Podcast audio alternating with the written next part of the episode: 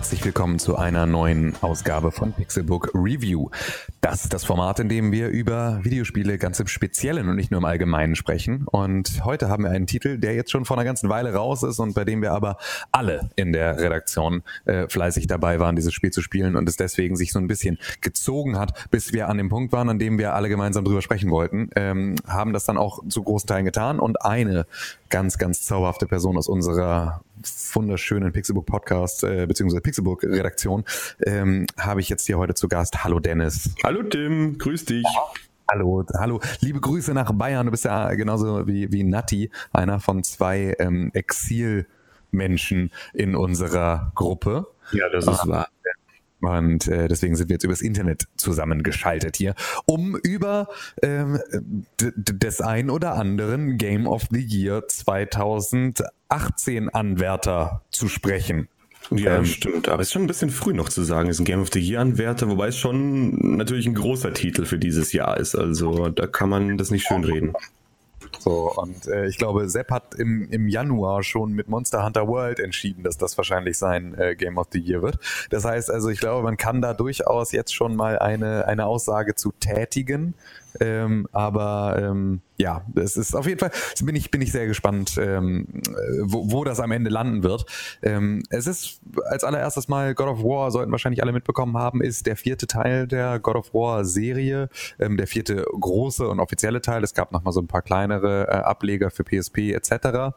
Ähm, und treibt uns diesmal ähm, nach ähm, in die nordische Mythologie. Wir sind also weg von der griechischen Mythologie, wir sind jetzt im Norden angekommen, wir kümmern uns jetzt also um die nächste Götterriege.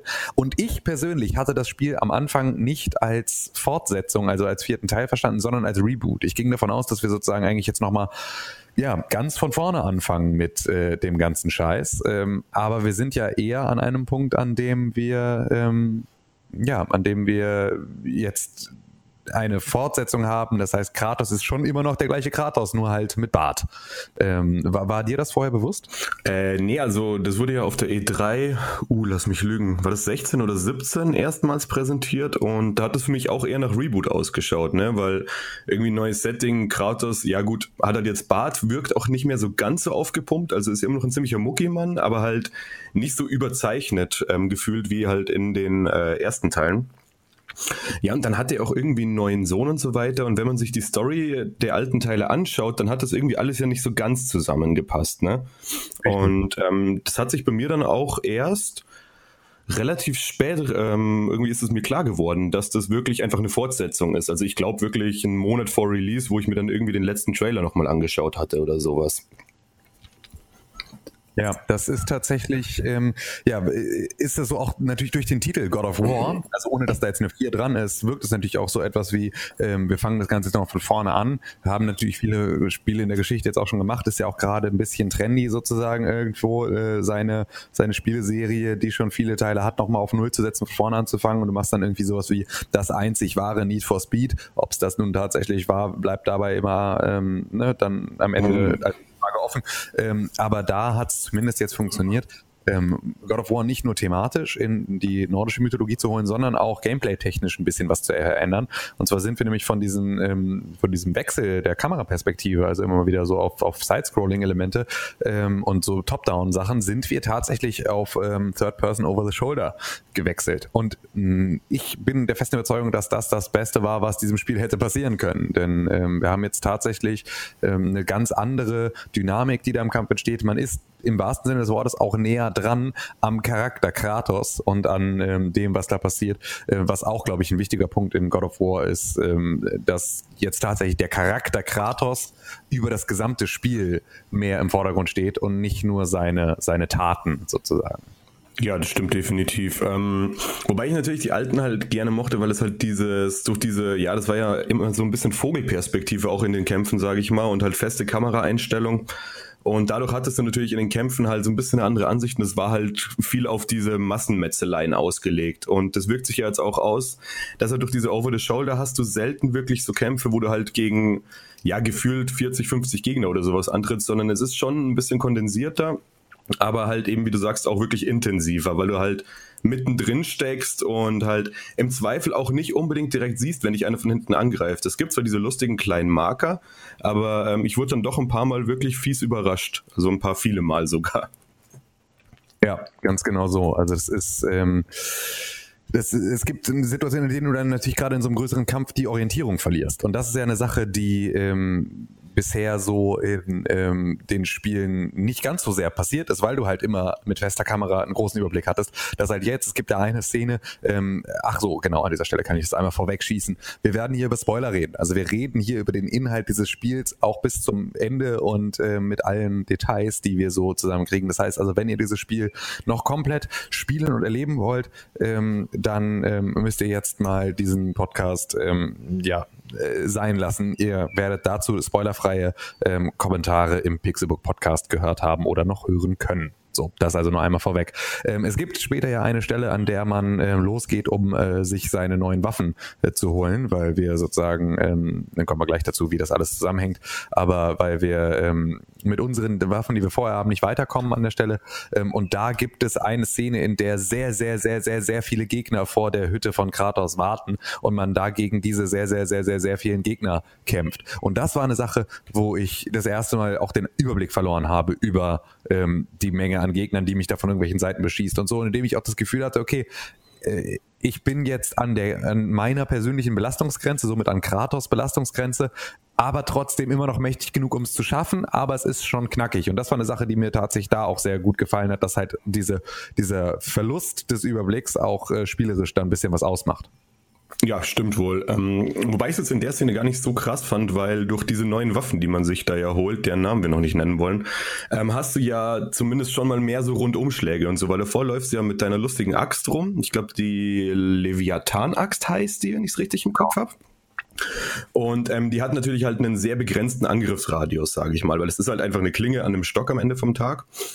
Und mit diesen zweiten Waffen, die du dir da holst, hast du ja dann doch wieder wirklich so auch Rundumschläge und so weiter. Und ich meine, klar war die Übersicht ein bisschen schlechter, aber ich hatte jetzt da nie so das Gefühl, dass ich jetzt gleich irgendwie von hinten übermannt werde, weil ich ja doch irgendwie zumindest, und wenn es nur aus Versehen war, auch immer so einen leichten Schwung nach hinten ausführen konnte. Ja. Ja, das stimmt. Das äh, hat da nochmal, äh, ja, also wir, ach, springen wir mal, springen wir mal ganz grob durch das Spiel. Ja. Ähm, wir starten als, als Kratos zusammen mit unserem Sohn Atreus. Atreus ist ein neuer Charakter ähm, in der Game, in der Game of Thrones Reihe, wollte ich schon Horrorreihe.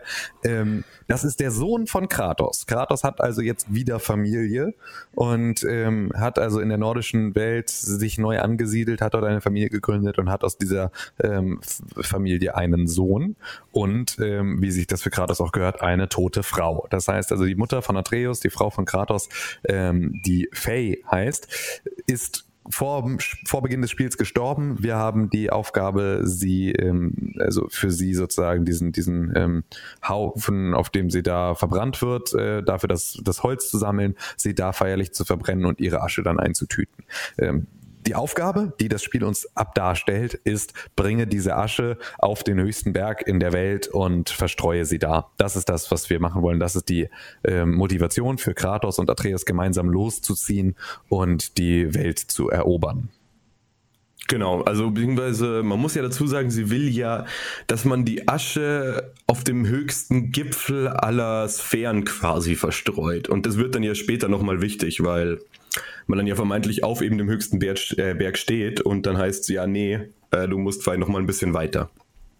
Genau, richtig. Das äh, ist etwas, was einem dann später nochmal ein bisschen äh, zusätzliche Probleme macht. Vor allem natürlich ist es vollkommen logisch. Es sind unsere Wege zu diesem Berg hin alleine schon ähm, durch viele, viele Schwierigkeiten ähm, äh, zugestellt. Und wir müssen erstmal andere Probleme an anderer Stelle lösen, um weiterzukommen.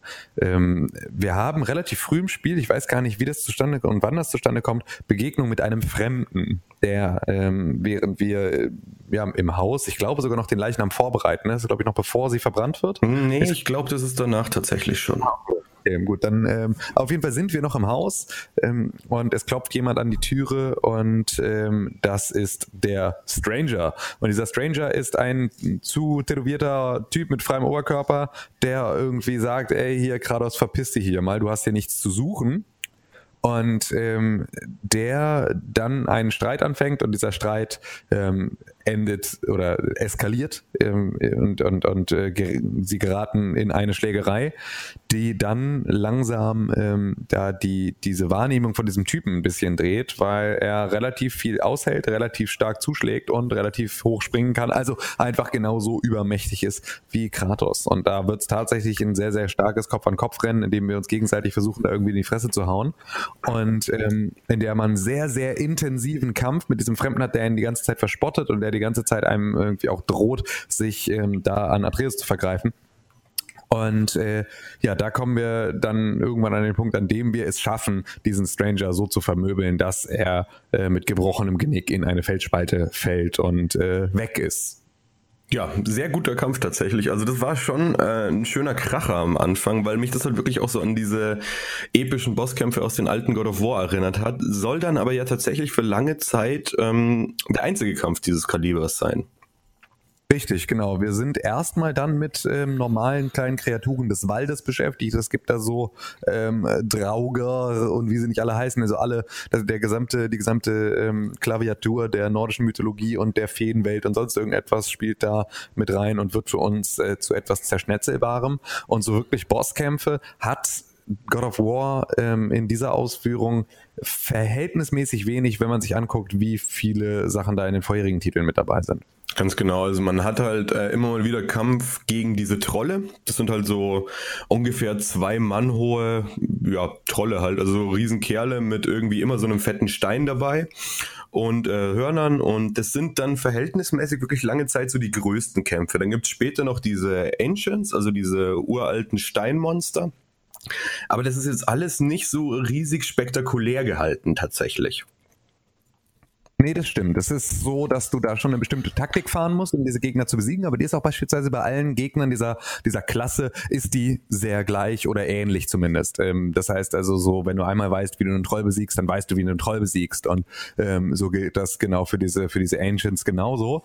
Ähm, das ist eine Sache, die, die man so, so im Laufe des Spiels auch, also auch, wo, man selber merkt, dass man, dass man ähm, mit der Steuerung besser klarkommt. Ich weiß nicht, ob das bei dir auch so, bei mir war es tatsächlich so, als jemand, der jetzt auch kein großer Fan von Dark Souls ist und so, dass dieses ganze, ähm, du bist jetzt auch trotzdem nicht unsterblich, so, die können auch ganz schön austeilen, Ding, für mich am Anfang durchaus eine Herausforderung war, also da auch irgendwie in, dieses, in das Ausweichen, also die komplette, äh, mir die komplette Kampfmechanik zunutze zu machen und nicht nur irgendwie zu sagen, ja, ist halt ein, ist halt ein Hack and Slay, so, ich schnetzel jetzt einfach alles weg und drücke einfach ganz viele Tasten und dann wird das schon irgendwie möglichst krass, äh, werden hier Teile auseinanderfliegen, sondern es war schon so, dass man von Anfang an auch ein bisschen darauf achten musste, wie man sich den Gegner nähert, welche Taktik man fährt, dass man ab und zu auch mal einem Schlag ausweicht, statt immer nur einzustecken, weil das halt auch dazu führt, dass man einfach mal stirbt. Und ähm, ja, während dieses Kampfes unterstützt einen die ganze Zeit Atreus fleißig. Atreus hat einen kleinen Bogen und mit diesem kleinen Bogen schießt er Pfeile. Ähm, die werden im Laufe des Spieles, wird natürlich Atreus, genauso wie Kratos, werden halt alle ein bisschen stärker und ähm, diese Pfeile machen auch nochmal äh, verschiedene zusätzliche Sachen mit den Gegnern. Das bleibt aber am Anfang tatsächlich einfach nur so eine Unterstützung, die verhältnismäßig gut funktioniert. Man hatte ja anfangs ein bisschen die Sorge, dass God of War so eine endlose Escort-Mission wird, in der man die ganze Zeit irgendwie so einen NPC mit sich rumschleppen muss, der nervt. Aber Atreus ist so perfekt in dieses Spiel eingearbeitet, dass er halt nie stört, ähm, außer an den Stellen, an denen er stören soll, als Charakter. Ähm, aber die tatsächliche Präsenz von Atreus ist so gut gemacht, dass ich, dass er nie im Weg steht, dass er nie nicht hinterherkommt und also, dass man nie auf ihn warten muss und dass er halt ähm, in den Situationen, in denen man mit ihm interagieren möchte, auch immer zur Interaktion bereit ist. Ja, definitiv. Also, wie du gerade gesagt hast, ich hatte am Anfang auch so ein bisschen, also wo das auch angekündigt wurde, du bist mit deinem Sohn unterwegs oder halt mit vermutlich deinem Sohn, ähm, hatte ich so Flashbacks an Resident Evil 4 beispielsweise, ne, mit der, wie hieß die denn nochmal, Ashley oder so, die ja wirklich eigentlich nur diese typische Damsel in Distress war und die eigentlich nur auf den Sack gegangen ist und dich aufgehalten hat. Und ich dachte mir so, oh Gott, das kann doch nicht sein, jetzt kommt das bei God of War auch noch. Aber ähm, eben auch wieder einem Kampf unterstützt, finde ich super. Man kann ja per Knopfdruck sagen, schieß jetzt mal Pfeile, dann lenkt ihr die Gegner so ein bisschen ab. Das funktioniert auch ganz brauchbar. Ähm, und wo er mir tatsächlich auch viel geholfen hat, war einfach nur in der Welt. Weil er da öfters mal so kleinere Kommentare von sich gibt, wie halt, hey, guck mal, Vater, da oben, da leuchtet irgendwas komisch oder sowas. Und das ist für dich dann oft ein Hinweis, so, hey, vielleicht ist ja noch irgendeine Truhe oder irgendein kleines Collectible oder so. Und manchmal hat mir das tatsächlich dann auch einfach neue Rüstungsteile gebracht, wo ich mir dachte, hey, geil, die halt wirklich sich dann auch perfekt in mein Set, das ich gerade gefahren habe, irgendwie mit eingebunden haben und so. Und ähm, da bin ich wirklich durchaus positiv überrascht worden, wie gut sie diesen Atreus eingebaut haben und wie wenig der mir auf den Sack gegangen ist. Absolut, absolut. Es ist halt, glaube ich, auch eine, eine total große Schwierigkeit, da das richtige Maß zu finden. Aber man muss schon sagen, Game Design technisch ist God of War einfach wirklich wie geleckt. Also an den Stellen, an denen man sagt, das sind so Herausforderungen, denen sich halt nicht, nicht jeder in diese Maße so stellen kann, jedes Entwicklungsstudio da halt irgendwie die Ruhe, die Zeit und die finanziellen Mittel hat, um sich damit auseinanderzusetzen. All diese Sachen, die Ease of Use und äh, Gameplay angehen, sind in God of War einfach wirklich perfekt umgesetzt und äh, vielleicht sogar, also was diese Companion-Mechanik angeht, äh, mit einem zweiten Charakter, der einen die ganze Zeit begleitet, habe ich das so ähm, besser noch in keinem anderen Spiel gesehen. Nee, ich bin jetzt auch gerade, wo du es gesagt hast, noch habe ich angefangen zu überlegen, aber mir fällt jetzt wirklich auch kein anderes Spiel ein. Nee. Also das ist wirklich super gemacht und ähm, ja klar, das Gameplay, auch wenn man sich jetzt an die ähm, neue Kampfmechanik gewöhnen muss, ist super geschliffen und es funktioniert auch wirklich gut. Du kannst dann ja eben im Kampf sammelst du halt wie üblich irgendwie so deine lustigen Erfahrungspunkte die da aber, glaube ich, anders heißen. Ist ja auch egal jetzt und ähm, kannst damit halt neue Moves freischalten und halt ähm, quasi nicht nur für dich, sondern auch für Atreus. Und kannst dabei halt wählen, ob das für deine Axt, für dich im Faustkampf, für deine Verteidigung oder eben für den kurzen, sprich für seinen Nahkampf oder seinen Bogen sein soll. Und ähm, ja, das bringt dann schon auch eine taktische Komponente rein, wobei ich bei sowas auch, sage ich mal, nicht so der äh, Überprofi bin. Also ich habe dann so meine drei, vier Kombos, die ich mir dann merke plus dann halt das ähm, rechtzeitige Parieren und so bin ich dann eigentlich immer ganz gut durchgekommen, außer halt, wenn man sich natürlich ein bisschen anpassen musste. Aber ähm, ich sag mal, wenn man es drauf anlegt und wirklich irgendwie verschiedenste Kombos und Mechaniken und so weiter haben will, dann ist es wirklich super gut gemacht und du hast echt Möglichkeiten zum Saufüttern. Ja, das auf jeden Fall. Ich habe auch äh, gemerkt, ich bin halt normalerweise, also ich habe von Anfang an ähm, hatte ich Schwierigkeiten sozusagen, mich da reinzufinden, habe am Anfang auch wirklich nur so die gleichen Kombos benutzt, so wie du es gerade gesagt hast, so die zwei, drei Moves, die man dann so drauf hat, die man irgendwie die ganze Zeit benutzt, habe aber irgendwann festgestellt, dass es unabsichtlich mir irgendwann passiert ist, dass ich halt sehr viel mehr noch benutzt habe, als ich ähm, am Anfang es getan habe, dass ich kontinuierlich im Spiel dazugelernt habe, durch halt äh, steigende Herausforderungen bei manchen Gegnern, die dann halt eben nicht so leicht zu besiegen sind, dass ich dann gemerkt habe, dass sich diese Taktik, dass meine Taktik sich kontinuierlich ändert und ich jetzt nicht irgendwie einfach nur meine eine Combo gefunden habe, die ich ge mega geil finde, die ich immer fahre. Gar nicht so sehr bei jeder Gegnergruppe immer so, zuerst mache ich das, dann äh, lasse ich Atreus dreimal schießen, dann mache ich das, sondern dass ich halt irgendwie immer versucht habe, situativ auf die, auf die Gegner zu reagieren und damit halt ganz anders ranzugehen an so einen Kampf. Und ähm, das ist natürlich eine Sache, die ähm, viele Leute automatisch machen. Ähm, bei mir ist das halt nicht automatisch, aber das Spiel hat mich trotzdem dazu gekriegt und hat mich dazu gebracht. Und das ist etwas, was äh, da ja schon mal zeigt, dass das zumindest für mich in dem Punkt äh, sehr, sehr gut funktioniert. Ja, richtig. Und ähm, dementsprechend war auch eigentlich jeder Kampf sehr angenehm. Was mir ein bisschen tatsächlich auf den Wecker gefallen ist, an Gegnertypen waren diese Dunkelelfen, weil die halt ständig so hin und her flattern und so weiter und so fort. Da wurde es für mich dann tatsächlich ein bisschen schwieriger, weil man da dann doch sehr gezielt mit der Axt werfen muss und so weiter. Ja, das stimmt. Und dementsprechend hatte ich mit denen ein bisschen mehr Probleme. Speziell, da hat man dann ja diesen einen Dunkelelfen-General oder was das sein soll. Also wenn man dann kurz davor ist, wieder aus Alfheim heißt die Sphäre, ne, aus der wieder abzuhauen. Mit dem habe ich echt Probleme gehabt. Da habe ich, glaube ich, drei Anläufe gebraucht, bis ich den dann endlich gelegt hatte. Und das ist halt auch eine Sache, die ähm, das Spiel immer wieder kann dass du äh, wechselst zwischen einem Gefühl der Übermacht mit Kratos, weil er halt einfach ein Bad Motherfucker ist, der da irgendwie mit seiner Axt mal eben so durch Gegnerhorden durchjagen kann, aber halt auch wieder die deine im Zweifel fehlende Größe oder fehlende Kraft oder halt auch deine Schwäche, die dadurch entsteht, dass du versuchst, Atreus zu beschützen, was halt irgendwie Kratos ein bisschen ähm, umsichtiger macht, als wenn er jetzt alleine da unterwegs wäre, dass das teilweise ähm, ja dann doch äh, auch da Kratos an seine Grenze bringt. Schön fand ich da, ähm, dass das ja in den letzten Spielen schon immer dann das, das Thema war, Kratos ist doch so übermächtig und ist so mega stark. Wie kann er denn mit bestimmten Sachen irgendwie so große Probleme haben? Ähm, was jetzt hier aber tatsächlich, ähm, haben sie es einmal schön parodiert, weil es ja immer darum ging, irgendwie, okay, du schaffst es irgendwie, äh, Ares irgendwie das Genick zu brechen. Aber ähm, du schaffst es nicht so, eine, wenn du eine Kiste aufmachen sollst, dann machst du so und kriegst irgendwie deine Holzkiste da auf.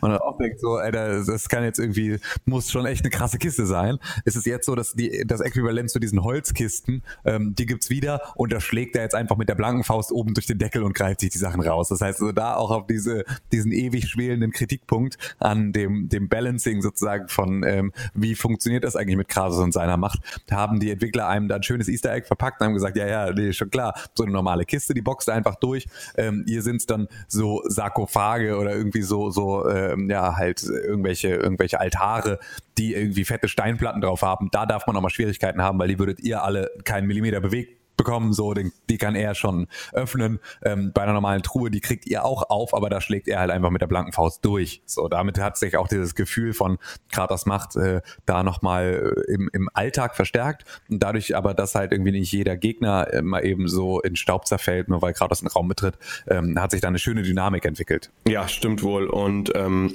da können wir auch dann so eine kleine Brücke schlagen rüber zu eben dieser ganzen Welt und so weiter, die ja für Kratos doch auch noch ein bisschen fremd ist, weil er ja bis jetzt immer da so in seinem Sparta unterwegs war und in der griechischen Mythologie und da kannte er sich aus und da wusste er so ungefähr, was Phase ist.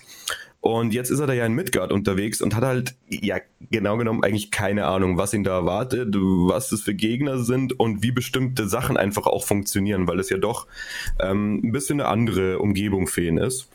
Und da entwickelt sich dann auch so eine schöne Dynamik zwischen ihm und Atreus, weil Atreus halt doch von seiner Mutter sehr viel beigebracht bekommen hat und Kratos dann halt auch viel erklären muss. Und dann sieht Kratos halt öfters auch mal ein, dass halt einfach nur draufhauen nicht immer die Lösung ist, aber muss dann halt ab und zu eben von seinem Kind doch erstmal noch gebremst werden in dem Bezug.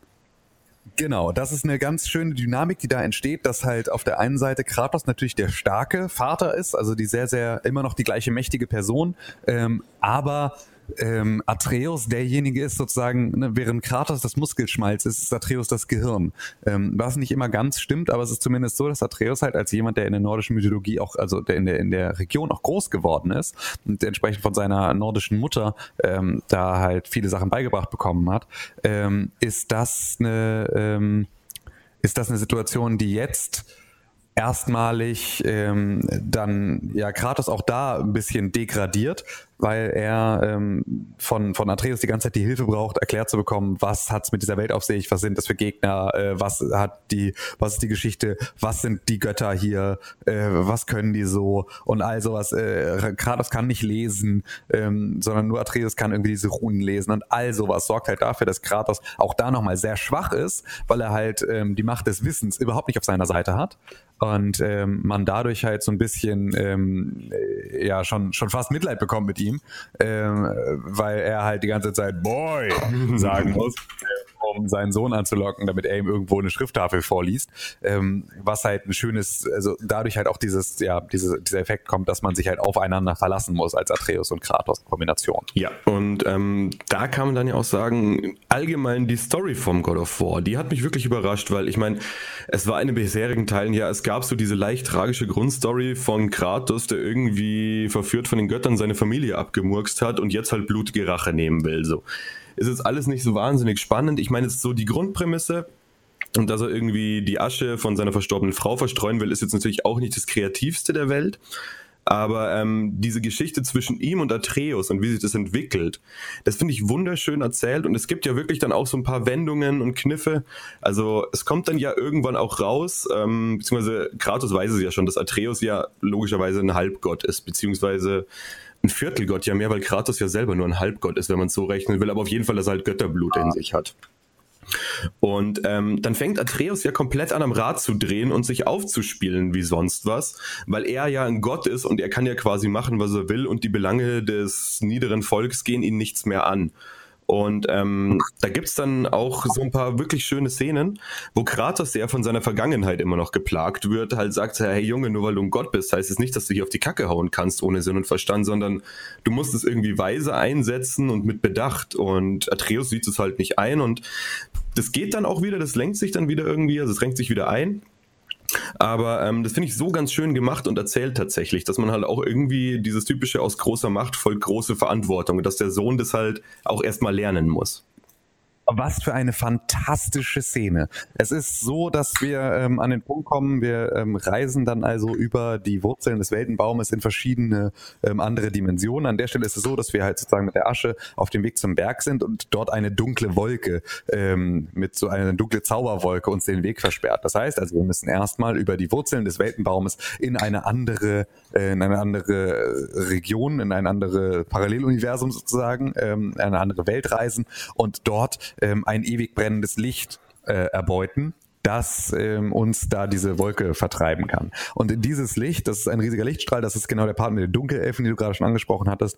Ähm, da gibt's also diesen riesigen Lichtstrahl, da greift Kratos dann rein, beziehungsweise steigt sogar rein, um dort ähm, dieses Licht zu erbeuten und ist dort in einer Art Jenseits, in der ihm dann auch irgendwie die Stimme seiner verstorbenen Frau begegnet und so und er halt irgendwie so eine so eine göttliche ähm, äh, Eingebung da hat äh, und ihm allerlei Sachen äh, begegnen. Und als er aus diesem Lichtstrahl heraus austritt, ähm, wird er sofort von Atreus angefallen, der irgendwie super sauer auf ihn ist und sagt, ey, du hast mich allein gelassen und ne, irgendwie was für ein Wichser bist du eigentlich und warum kümmerst du dich nicht und warum ne, bist mhm. du so so einen riesen Terz macht, weil sich dann, wie sich dann halt irgendwie rausstellt, ähm, auch eine erste, die erste Situation, in der Kratos überhaupt so vor den Kopf gestoßen ist und mit der Situation überhaupt nicht umzugehen weiß, wo du merkst, okay, krass, er, er kriegt irgendwas gerade nicht mit und er ist irgendwie so völlig verwirrt und lässt sich irgendwie gerade von einem kleinen Jungen irgendwie zusammenscheißen. So, dabei ist das vorher im Spiel so noch überhaupt nicht passiert, weil er dann feststellt, dass ähm, die Zeit innerhalb dieses Zeitstrahles in einem ganz anderen Tempo abgelaufen ist als außerhalb dieses Zeitstrahles. Das heißt also, Atreus war da draußen jetzt nicht irgendwie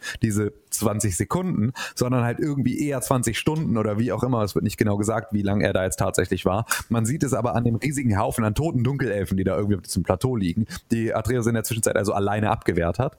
Und ähm, daraufhin ist Atreus mega angepisst von ähm, Kratos und allen Entscheidungen und ähm, ist halt super trotzig und gibt so auf nichts einen Fick und ist so, äh, ist auch tatsächlich so, dass wenn du da in den Kampf kommst und sag, irgendwie den Knopf drückst, damit Atreus schießen soll, er auch nicht immer schießt und so. Er hilft nicht mit bei den ganzen Rätseln. Er ist super, er ist einfach ein mega bockiges Kind in der Situation was sich dann ein bisschen einrenkt, aber da merkst du das erste Mal so, okay, sie haben auch einen Kindercharakter geschrieben, der ein fantastischer Kindercharakter ist. Und dann kommt der Punkt später, an dem ähm, Atreus erfährt, dass er auch sozusagen ein Halbgott ist oder wie auch immer, also Halbgott, halb Riese, was da auch nochmal Riesen sind, nicht zwingend groß, sondern es ist nur eine, eine große, ist halt eine, eine ho hochgeborene, ein hochgeborenes Volk sozusagen der nordischen genau. Mythologie. Und seine Mutter, Faye, war also ein Riesin, Kratos ist ein Gott, also ist Atreus halb Riese, halb Gott. Und ähm, genauso wie man das halt, wie man sich das vorstellen würde, wenn du einem Zwölfjährigen oder einem 14-Jährigen jetzt sagst, übrigens, du bist irgendwie äh, unbesiegbar und einer der geilsten auf der ganzen Welt, du bist übrigens Gott gleich. Genauso wie sich ein 14-Jähriger in der Situation verhalten würde. Als absolut aufgeblasener Gockel, der durch die Gegend läuft und jedem so, äh, nö, ich, eure kleinen Menschenprobleme sind nicht meine Probleme und so einfach der absolut unerträgliche Wichser ist, weil er halt einfach ein Kind ist und weil er das halt einfach noch nicht differenzieren kann, weil er noch nicht die Lebenserfahrung hat, um halt irgendwie sich nicht zwingend irgendwie über alle anderen zu stellen, sondern sofort in diese Falle tappt, in die man halt als Kind im Zweifel auch mal getappt ist, wenn man festgestellt hat, irgendwie, es gibt das erste Mal eine Situation, in der bin ich, keine Ahnung, Sieger bei den Bundesjugendspielen gegenüber den Verlierern oder ich bin, ich bin der mit der Gymnasialempfehlung gegen den mit der Hauptschulempfehlung. Es sind so, wo das erste Mal irgendwie dir als Person eine Wertigkeit zugeschrieben wird von außen, die du dann auch zu repräsentieren hast und die für dich auch irgendwie eine Wesensänderung ähm, bewirken soll, wo du sofort merkst, entweder du ähm, du solidarisierst dich mit allen anderen oder halt du grenzt dich ab. Und ganz oft haben wir halt einfach dann in äh, unserer Erziehung genau dieses, ah, okay, dann bin ich wohl was Besseres, dann bin ich jetzt was Besseres.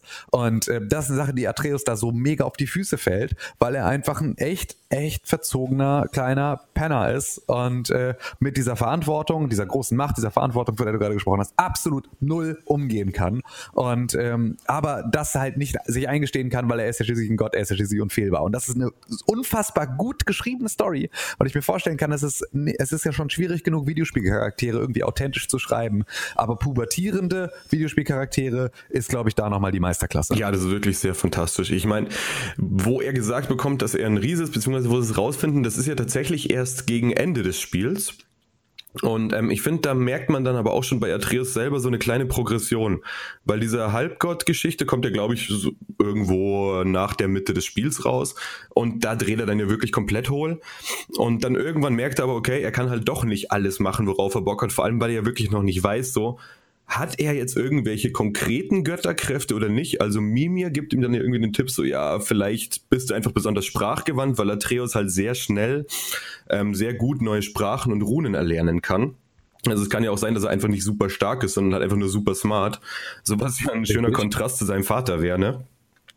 Und ähm, ja, dann am Ende, wo es dann irgendwie rauskommt, dass die Faye, also seine Mutter halt äh, eine Riesin war, da, das nimmt er ja noch irgendwie, sage ich mal, verhältnismäßig gefasst auf und sagt so, ah, okay, krass, so, das wusste ich jetzt nicht und jetzt bin ich irgendwie halb Gott, halb Riese, das ist ja schon heftig und da merkst du aber schon, finde ich, dass er sich auch persönlich einfach weiterentwickelt hat und das fand ich dann auch wirklich ganz gut zu sehen so. Ja, absolut. Die Charakterentwicklung ist tatsächlich bei beiden da. Also sowohl bei Atreus als auch bei Kratos natürlich krass, der auch so mit seiner, äh, mit seinem Wissen über die nordische Mythologie so langsam an den ganzen Herausforderungen wächst und vor allem in seiner Rolle als Vater. Man merkt also, dass während äh, Faye noch da war, ähm, da eher sie diejenige war, die die Erziehung übernommen hat und er war derjenige, der still irgendwo mit der blanken Faust irgendwelche äh, Bäume gefällt hat. Und äh, da entsteht halt jetzt das erste Mal so, Ecke, du, du, musst dich jetzt kümmern, du musst jetzt mal zeigen, was du wirklich kannst, du musst jetzt mal zeigen, dass die Familie wirklich so wichtig ist, wie du irgendwie in den ersten drei Teilen immer behauptet hast.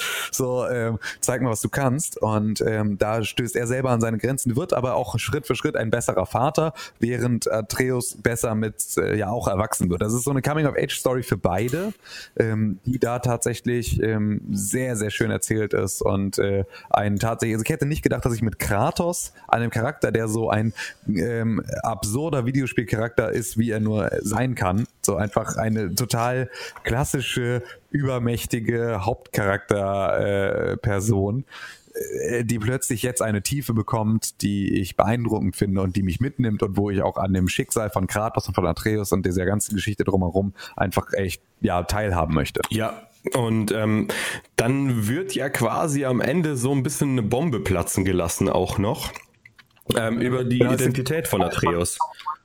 Wollen wir da jetzt schon hinkommen oder wollen wir vielleicht erstmal nochmal, ähm, es gibt sozusagen auf dem Wege, ähm, lass uns die Story nochmal noch mal irgendwie versuchen in, in eine Reihenfolge zu bringen. Also wir ziehen dann los, wir haben dann irgendwo dieses Licht äh, und auf diesem Weg ähm, lehrt Kratos, ähm, Atreus halt auch das Jagen und all solche Geschichten und, und äh, sie verfolgen so ein, äh, ein magisches Reh, ähm, das sie äh, dann auch erlegen, da lernen sie den ersten Troll kennen und so weiter und so fort. Und dann kommt nochmal so ein magisches Wildschwein daher. Das heißt also große zweite Chance für Atreus, jetzt diesmal den Pfeil irgendwie nicht zu verkacken und nicht das Tier zu verschrecken. Und er schießt auf dieses ähm, Wildschwein und ähm, sie treffen dieses Wildschwein und das Wildschwein geht zu Boden und blutet und ist irgendwie kaputt und sie sollen es irgendwie töten.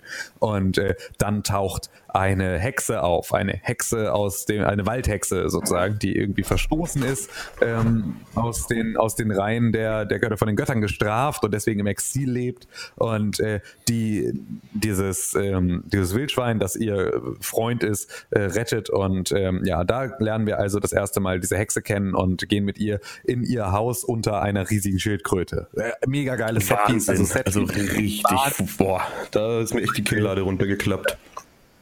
Also es ist tatsächlich total cool. Sie sagt dann irgendwie so ein Wort und dann irgendwie erhebt sich so der Boden unter einem riesigen Baum und dann erkennt man aber erst, dass dieser riesige Baum und all dieser ganze Kram auf dem Panzer einer großen Schildkröte gebaut ist, unter der sie irgendwie ihr Haus versteckt hat. Und das ist alles sehr, sehr schön gemacht. Und ähm, die unterstützt dann ähm, ja Kratos und Atreus in diesem ganzen Kampf weiter. Ähm, was dann ähm, in der Reihenfolge bin ich mir gar nicht sicher, was, welche Charaktere dann als nächstes kommen. Wir reisen also über den Weltenbaum irgendwie in verschiedene Welten, um diesen Kram zu machen. Ähm, lernen auf dem Weg Brock und äh, Sindir. Sindir, genau.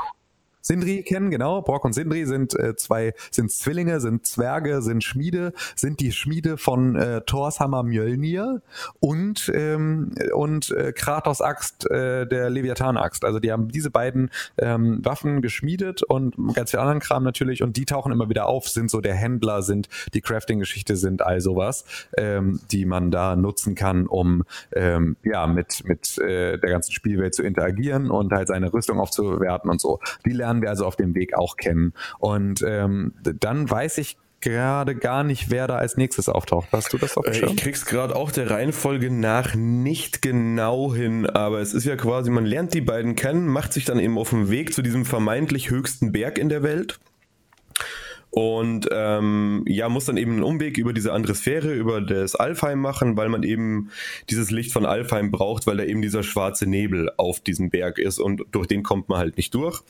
Dann holt man sich auf den Nebel und man trifft dann ja oben beziehungsweise man ist gerade quasi dabei, die letzten Meter zu erklimmen und sieht dann nochmal diesen Stranger vom Anfang, gegen den sich Kratos ja geboxt hat. Also da ist dann natürlich die große Überraschung, der Genickbruch hat ihm gar nicht mal so viel ausgemacht, der Typ lebt halt noch. Und ähm, genau. ja, ich meine, dann manifestiert sich das immer weiter, dass der wohl auch irgendwie eine Art Gott ist.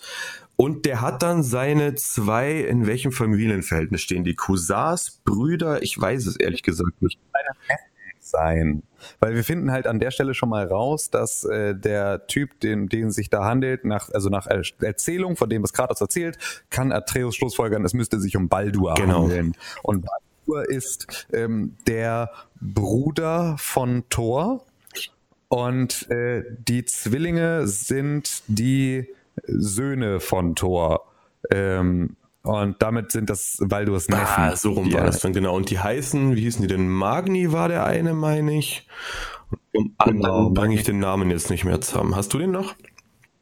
Ähm, nee, jetzt gerade nicht, aber ich finde ihn kurz Alles klar. Genau, auf jeden Fall sieht man dann eben Baldur mit seinen zwei Neffen wie sie mit jemandem reden, von dem man nicht genau weiß, wer das ist am Anfang. Dann klettert man eben hoch und dann sieht man, okay, da hängt irgend so ein Typ im Baum drin, der sich dann als Mimir vorstellt. Das ist auch so ein Kopf mit Modi. Agni und Modi war es. Dankeschön. Genau, und dann lernt man diesen Mimir kennen, erklärt ihm irgendwie so sein Vorhaben und der sagt dann, ja, ja, ist schön und gut, dass ihr hier oben seid, aber das ist nur der höchste Berg Midgards. Der höchste, Bell, äh, der höchste Berg aller Sphären, der befindet sich in Jotunheim. Das ist quasi das Reich der Riesen.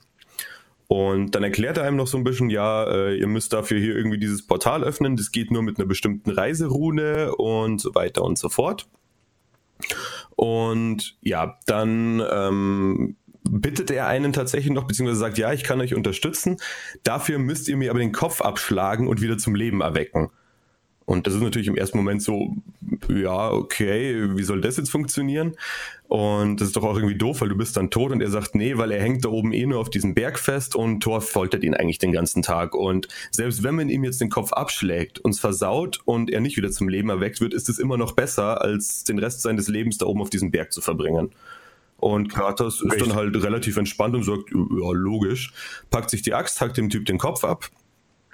Und dann begibt man sich eben mit diesem abgeschlagenen Kopf zu der äh, Hexe des Waldes. Die erweckt ihn wieder zu dem Leben und den hat man dann so am Gürtel hängen. So ein bisschen wie den Kopf von, das war nicht Hermes, von Helios in God of War 3. Und der unterstützt dich halt auf deiner Reise dann immer wieder mit irgendwelchen brauchbaren Infos. Ja, und das finde ich allgemein wirklich super, dass du halt im Spielverlauf immer wieder so Hintergrundinfos über die ganze nordische Mythologie und Geschichte beigebracht bekommst, eben auch von Mimir oder halt von Atreus und du dich da wirklich auch, sage ich mal, wenn du Interesse dran hast, da wirklich eingehend mit befassen kannst und auch, ja, ich nenne es mal weiterbilden kannst. Genau, also es ist, äh, Mimir bringt einem allerlei Sachen bei. Mimir und Atreus sozusagen in, in, äh, in, in äh, Personalunion schauen sich dann da irgendwie die Welt an und erzählen Sachen. Und man, wir haben noch überhaupt nicht über, die, bevor wir nämlich überhaupt mit dem Weltenbaum irgendwo hinreisen können und sowas, kommen wir erstmal auf den großen See. Ja. Ähm, und dieser große See hat halt diese große Tempelanlage in der Mitte mit so einer variablen Brücke und diese Brücke ist sozusagen dann die, die uns, ähm, die uns ähm, zu den einzelnen ähm, Wurzeln des Aeaten-Baumes bringt und damit in diese verschiedenen Realms. Und an dieser, äh, auf diesem See ähm, ist halt einmal diese riesige Tempelanlage und drumherum sehen wir The World Serpent, die Weltenschlange, die sich in der nordischen Mythologie um, die so groß ist, dass sie sich um die Welt wickelt und sich selbst in den Schwanz beißt und so. Die hängt da rum und ist halt ein Riesenviech und ähm, wir können mit der vorher überhaupt nicht interagieren. In dem Moment, in dem wir Mimir mit dazu bekommen, kann der ähm, als einzige letzte, le letzte Person auf, in dieser ganzen Welt, kann ähm, noch in der Stimme oder in der Sprache dieser, dieser Schlange sprechen. Und dann reden wir das erstmal mit The World Serpent. Und es macht halt, ey, wenn du da eine geile Anlage hast, dann zerfetzt dir das halt echt die, die Boxen, wenn da diese, diese tierisch bassige ähm, Schlangenstimme dann da das erste Mal spricht und so. Es war schon echt beeindruckend. Ja, aber auch vom Design her ist die ja wirklich fantastisch gehalten. Also und es ist ja auch, wenn du dann später über diesen See schipperst, dann siehst du ja wirklich überall noch so die Teile von ihr, die da irgendwo rumflacken und so weiter. Also es ist wirklich super geil gemacht, dieses Viech, sowohl von der Sprache als auch von der Optik her. Genau, und da ähm, ja, haben wir ähm, das ist eine Sache, die sozusagen diese Weltenschlange hilft uns später dann auch noch mal weiter, weil wir ähm, noch so an Artefakte müssen und sie hat irgendwie, sie hasst Tor und hat irgendwie äh, die Torstatue an diesem See einfach weggemampft und Deswegen befinden sich dann auch irgendwie Artefakte, äh, die in dieser Statue versteckt sind, wie wir später erfahren, in ihrem Bauch. Das heißt, wir verbringen dann noch Zeit im Bauch von äh, dieser Weltenschlange. Ähm, und ja, äh, nähern uns so sozusagen langsam äh, dem Punkt, an dem wir in diese Sphäre reisen können, in der sich dieser höchste äh, Berg ähm, der Welt befindet. Und ähm, auf dem Weg, genau, äh, treffen wir dann ähm, auch nochmal auf äh, hier Magni und Modi, äh, die wir dann auch vermöbeln. Also Magni kriegt irgendwie direkt von Kratos in die Fresse. Modi schafft es noch zu flüchten mhm. und ähm, wird dann aber ähm, zum Opfer von, äh, von äh, Atreus tatsächlich im Übermut als Gott, der äh, da also gerade in genau seiner Trotzphase ist, der absolut unbesiegbarste zu sein und äh, Modi ähm, erbarmungslos in die Tiefe tritt, der irgendwie sich eigentlich schon ergeben hat und eigentlich so zu Kreuz kriegt. Eigentlich ist er besiegt, aber äh, Atreus muss ihm trotzdem noch so den Todesstoß geben. Und das ist eine Sache, die da auch ähm, ihm, glaube ich, immer wieder äh, jetzt so genauso die, die Geister äh, in ihm zurückruft, wie halt die ganzen Taten, die Kratos äh, in seiner Vergangenheit äh, da gemacht hat, dass das auch ihn immer weiter verfolgt. Und auch Atreus hat jetzt dadurch so seine erste Erfahrung mit einer Sache, die er vielleicht später bereut. Ja. Äh, Genau, wir bewegen uns dann da langsam durch und kommen dann irgendwann in eine Welt ähm, nach Hellheim, also die Hölle sozusagen, in der es sehr, sehr frostig ist. Und unsere Leviathan-Achse ist eine Frostwaffe und äh, gegen diese Frostgegner können wir damit nicht besonders viel ausrichten. Was dazu führt, dass wir dringend eine andere Waffe brauchen, um ähm, ja loszuschlagen. Und diese andere Waffe findet sich in der Form der Chaosklingen, die wir aus den ersten drei Teilen kennen. Das heißt also, es ist definitiv der gleiche Kratos, es ist seine bösartige Vergangenheit, ähm, die er, ähm, ja, mit der er sozusagen jetzt wieder, wieder klarkommen muss und ähm, hat da auch so Begegnungen mit mit äh, Athene, die ihm wieder erscheint und so und äh, ihm schlechtes Gewissen einredet und ähm, ja, er legt halt tatsächlich im Prinzip die Ketten seiner Versklavung wieder um seinen Arm. Man sieht dann auch, dass er, wenn du darauf achtest, siehst du ab Anfang des Spiels äh, die ganze Zeit immer mal wieder so am Arm kratzt. Ja. Ähm, immer wieder irgendwie mit seinen Ar Unterarmen zu tun hat. Und dann sieht man auch in der Szene, in der er dann die Chaosklingen wieder rausholt, dass er halt das erste Mal seine Verbände, die er auf den Armen hat, ablegt und darunter halt die Narben von ähm, diesen Kettengliedern äh, zu sehen sind. Das heißt also seine, seine, er auch seine Vergangenheit da verschleiert hat. Und dann kehrt sozusagen der Original Kratos wieder zurück, nur mit Vollbart, aber auch mit Chaosklingen, der dann da ähm, entsprechend sich durch die Welt schnetzelt. Und ähm, ja, das ist ziemlich, ziemlich beeindruckend. Das ist ziemlich cool. Das macht äh, ganz schön viel Spaß, dann auch mit den Chaosklingen da wieder loszuschießen. Und ähm, ja, damit äh, kommen wir äh, ja, kommen wir, kommen wir, kommen wir, ähm, weiß ich gar nicht, wohin wir dann damit ja, kommen. Also im Endeffekt, ähm, der Grund, dass wir nach Hellheim reisen, ist ja, weil Atreus an irgendeiner Krankheit leidet. Man weiß nicht genau, was es ist. Und ähm, die Hexe aus dem Wald, die ist da, glaube ich, noch nicht geoutet. Oder ich weiß nicht, wann genau ihre wahre Identität klar wird. Nee, genau, aber äh, auf jeden Fall können wir sie ja hier einfach schon mal genau. äh, einfach rauswerfen. Also das ist äh, Freya und Freya ist die ähm, Frau von Zeus, zumindest in dieser Interpretation. Äh, doch. Ja, doch, von Zeus.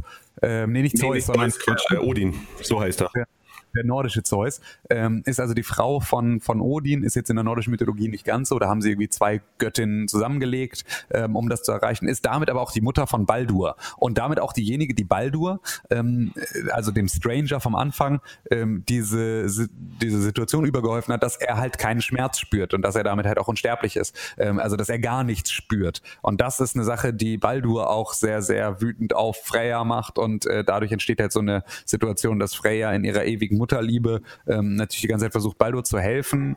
Ähm, Baldur aber seine Mutter so sehr hasst, dass er sie am liebsten töten würde und äh, ja, äh, am Ende auch Freya sozusagen durch die ganze Geschichte dann von ähm, Odin verstoßen wurde und deswegen halt im Wald als, als Aussätzige leben muss.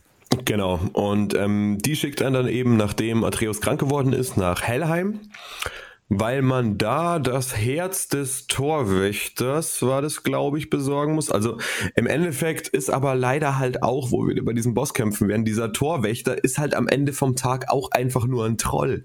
Also es ist halt ein stinknormaler Kampf gegen einen Troll. Am Ende schneidet man ihm dann das Herz raus und Freya kann dann Atreus heilen. Das fand ich so ein bisschen schade, dass sie da nicht gesagt haben, okay, wir stellen hier jetzt einfach mal so einen geilen, fetten Kalle hin, sondern machen halt wieder ja einen Troll, der jetzt halt irgendwie ein bisschen eisig ausschaut. Das fand ich ein bisschen, ja, fast schon faul von den Entwicklern.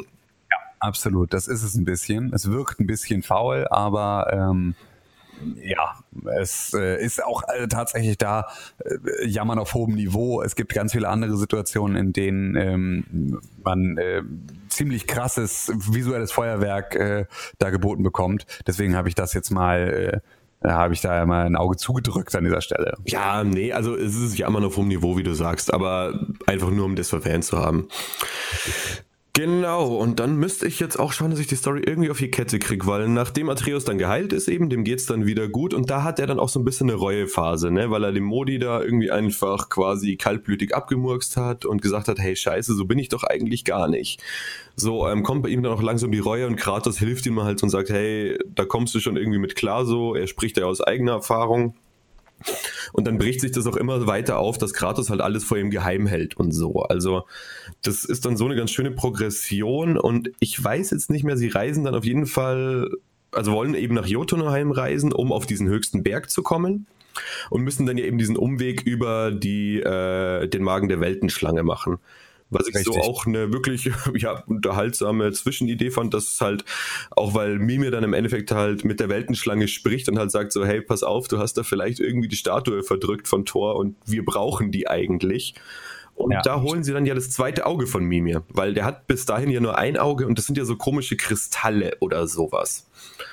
Und um eben nach Jotunheim zu reisen, braucht man unter anderem eben diese beiden Augen, weil dieses Licht des Weltenbaumes durch die Augen dann durchscheint und so dann quasi erst der Durchgang geöffnet werden kann. Und das ist eigentlich der gesamte Beweggrund, warum man in diesen Magen der Schlange rein will. Richtig, genau. Und ja, dann hat man eben das zweite Auge von Mimir und schafft es dann tatsächlich endlich mal nach Jotunheim, also ins Reich der Riesen zu kommen. Und da sind dann ja auch gar keine Kämpfe mehr und kein gar nichts. Da trifft man dann witzigerweise wieder auf Sindri und Scheiße, Brock, so heißt der zweite. Richtig, genau. Ähm, die dann halt sagen, ah, ihr habt es endlich geschafft und super Sache und so weiter. Und Mimir meint dann auch noch so, hey, ähm, so lasst mich mal hier unten, das ist eine Sache für euch, also für Vater und Sohn. So bringt die Asche rauf und kümmert euch drum. Und ja, dann landet man in so einem großen Thronraum, wo halt so ähm, in so Gemälden irgendwie verschiedene Geschichten an die Wand gemalt sind. Beziehungsweise konkret gesagt ist da ja dann die Geschichte von Kratos und Atreus an die Wand gepinselt. Und da kommt dann ja auch raus, dass die Fae, also die Mutter, eben eine Riesin war. Richtig, und, ja. da kommt dieser Part erst raus, ja. Genau, und ähm, da wird dann ja auch klar, warum sie denn eigentlich eben so spezifisch wollte, dass man auf den höchsten Berg aller Sphären, aller Realms reist. Weil man so ja erst überhaupt rauskriegt, ah, die war eine Riesin, ja krass. Und so kriegt der genau. Atreus das dann raus. Und auf diesen Wandgemälden steht dann ja auch der wahre Name von Atreus, den sie eigentlich für ihn gewünscht hätte. Richtig, genau. Das ist so das, womit im Prinzip God of War endet. Im ersten Schritt ist, ähm, dass Atreus und Kratos dann, nachdem sie die Asche verstreut haben, zurückgehen von diesem Felsvorsprung ähm, auf diesen Tempel zu, aus dem sie da kamen. Und äh, Atreus sagt, es gibt eine Sache, die ich nicht verstehe. Und das ist, ich bin da zwar überall drauf, diese Wandgemälden, aber da steht ein anderer Name. Da steht, ich würde Loki heißen. Und damit ähm, ergibt sich natürlich, ich kriege gerade schon wieder Gänsehaut. Ja, total, ich auch. Ja. Wahnsinn. Äh, ergibt sich ja in dem Moment eine, ja, diese, diese diese komplette Geschichte, dass wir ja wissen, ähm, ne, ob nun, also ich meine, das wissen, glaube ich, mehrere Leute dann jetzt als irgendwie so, man muss sich jetzt nicht mit der großen äh, nordischen Mythologie mega gut auskennen, aber zumindest halt ähm, insofern, dass man weiß, wer Loki ist. Äh, dafür reicht es auch, die ähm, Marvel-Filme gesehen zu haben, nur um eine ungefähre Charakterzeichnung zu haben. Und zwar ist das halt ähm, ja der der ähm, schelmische, ähm, bösartige, etwas durchgeknallte Gott, ähm, der ähm, sehr sehr, schlau, aber auch sehr, sehr ähm, äh, raffiniert böse ist und ähm, der im tatsächlichen ähm, und da bin ich mal gespannt, wo, wo das sozusagen hingeht. Ich glaube, im tatsächlichen in der nordischen Mythologie ist ja, ähm, da hatten wir beide uns ja schon mal irgendwie separat zu unterhalten, ist ja ähm, Loki der Bruder von Odin und nicht der Bruder von Thor, wie wir es aus den Marvel-Filmen kennen. Das heißt, er ist eher der, der Blutsbruder des Götter, äh, Göttervaters. Genau, der Blutsbruder. Das ist ja wichtig an der Stelle zu sagen, dass er eben nicht der leibliche ist. Richtig, genau. Und damit ist es dann so ein bisschen, äh, äh, ist er äh, ja damit aber trotzdem irgendwie nochmal eine sehr große Nummer größer, als wir ihn vielleicht gedacht haben bisher. Also es ist nicht irgendwie einer dieser Götter wie halt irgendwie Magni und Modi da, irgendwie auch so zwei Bros, die dann und irgendwie mit ihren Hammern auf Sachen schlagen, so, sondern ähm, der scheint irgendwie da auch nochmal eine sehr viel größere Rolle zu spielen in der Zukunft. Und genau, dadurch, ähm, wir haben in der Zwischenzeit haben wir Baldur getötet, der, dessen Fluch ähm, aufgehoben wurde und der jetzt auch wieder Schmerz spüren kann und den haben wir dann umgebracht, um damit Freya zu retten, die das aber nicht wollte, weil sie ist ja die liebende Mutter und sie wäre lieber selber gestorben, als ihren Sohn sterben zu sehen. Und damit schwört auch Freya eine ähm, ewige Rache an uns. Das heißt, es ist genügend Stoff für die nächsten Teile auch noch da. Und wenn man dieses Spiel dann noch ein bisschen weiterspielt ähm, und da irgendwann so in die Richtung 100% kommt, dann ähm, äh, gibt es für God of War auch nochmal ein zweites Ende, das äh, ähm, am Ende ähm, nochmal um die Ecke kommt. Und da befinden sich dann Atreus und Kratos wieder zurück in der Hütte. Und ähm, es kommt eine ähnliche Situation zustande wie ganz am Anfang mit dem Stranger. Das heißt also, draußen zieht sich irgendwie, ziehen sich die Wolken zu und es fängt an zu blitzen und zu donnern.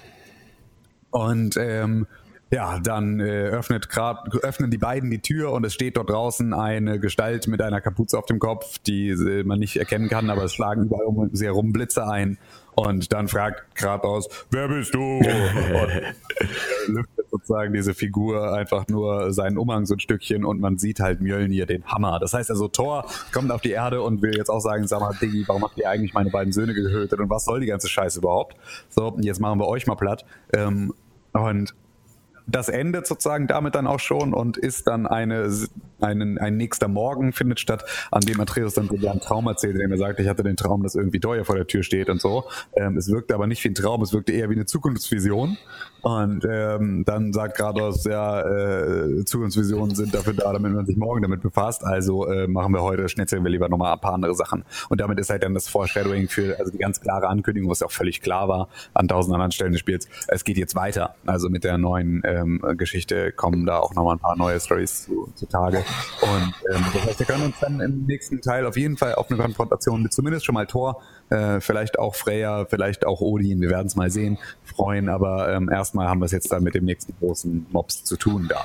Jo, und halt dann ist ja auch wirklich spannend so, wie entwickelt sich diese ganze Loki-Geschichte, weil es ja viel mehr so der Gott der Täuschung ist und so, womit Mimir ja auch ein bisschen daneben gelegen ist mit seiner Vermutung, dass Atreus einfach nur besonders sprachgewandt ist. Also das Wortgewandt kommt ja hin, weil der Loki ja wirklich eben einfach, ich weiß gar nicht genau, wie der in der nordischen Mythologie äh, genannt wird, aber er ist eben einfach der Gott der Täuschung, verarscht alle und deshalb eher immer zu bösen Zwecken. Und da bin ich auch echt gespannt. Also ja, da werden mit Sicherheit noch ein, zwei Teile kommen, wo wir dann gekonnt auch irgendwie sämtliche nordische Götter wegschnetzeln. Und dann darf man gespannt sein, was ihnen als nächstes einfällt.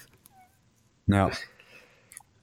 Ja, ja, schauen wir mal schauen wir mal, wohin das Ganze führt. Ich glaube, damit sind wir ähm, durch mit der Geschichte von God of War.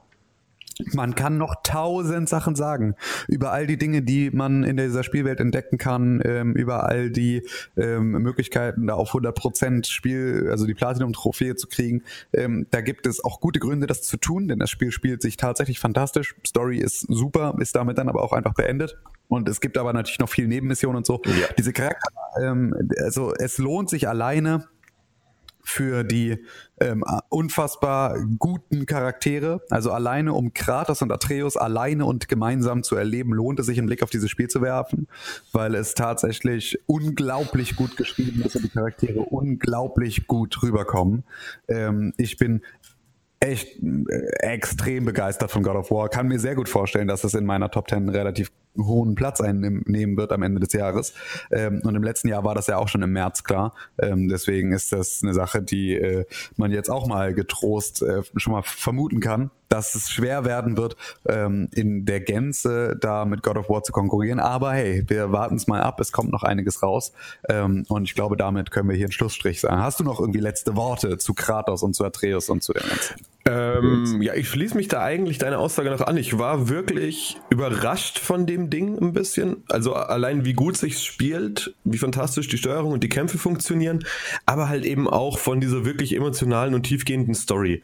Und halt es gab ja wirklich ein paar Wendungen und so und dann am Schluss diese große, ja, hä, ich heiße ja eigentlich Loki so. Da bin ich dann wirklich mit runtergeklappten Kiefer da gesessen und dachte mir so, wow. Und das ist halt was, wo ich nie gedacht hätte, dass das in God of War bei mir tatsächlich schafft, dass ich nicht wegen dem Bombast, der da auf dem Bildschirm gezeigt wird, sondern wegen der Geschichte einfach mit offenem Mund da sitzt. Und dementsprechend freue ich mich da wirklich auch und ich glaube eben auch, dass es bei mir schon sehr weit oben in der Game of the Year Liste angesetzt sein wird und empfehle jedem, der auch eine ansatzweise was mit Actionspielen anfangen kann und eine PlayStation 4 sein eigen nennt, dass er das unbedingt spielen sollte. Genau, das ist äh, eine sehr, sehr ähm, weise äh, Ansage. Ich habe jetzt auch schon irgendwie mit äh, Freunden geredet, die keine PS4 haben, jetzt schon sich meine PS4 leihen wollen und wo ich auch tatsächlich ähm, es wahrscheinlich sogar machen werde und meine PS4 verleihen werde, weil ich möchte, dass möglichst viele Leute dieses Spiel gespielt haben, weil es halt wirklich fantastisch ist. Und ähm, ja, jetzt schauen wir mal. Wir sind sehr gespannt, glaube ich, auf die nächsten Teile. Ähm, äh, bitte, bitte, Santa Monica, macht's nicht kaputt.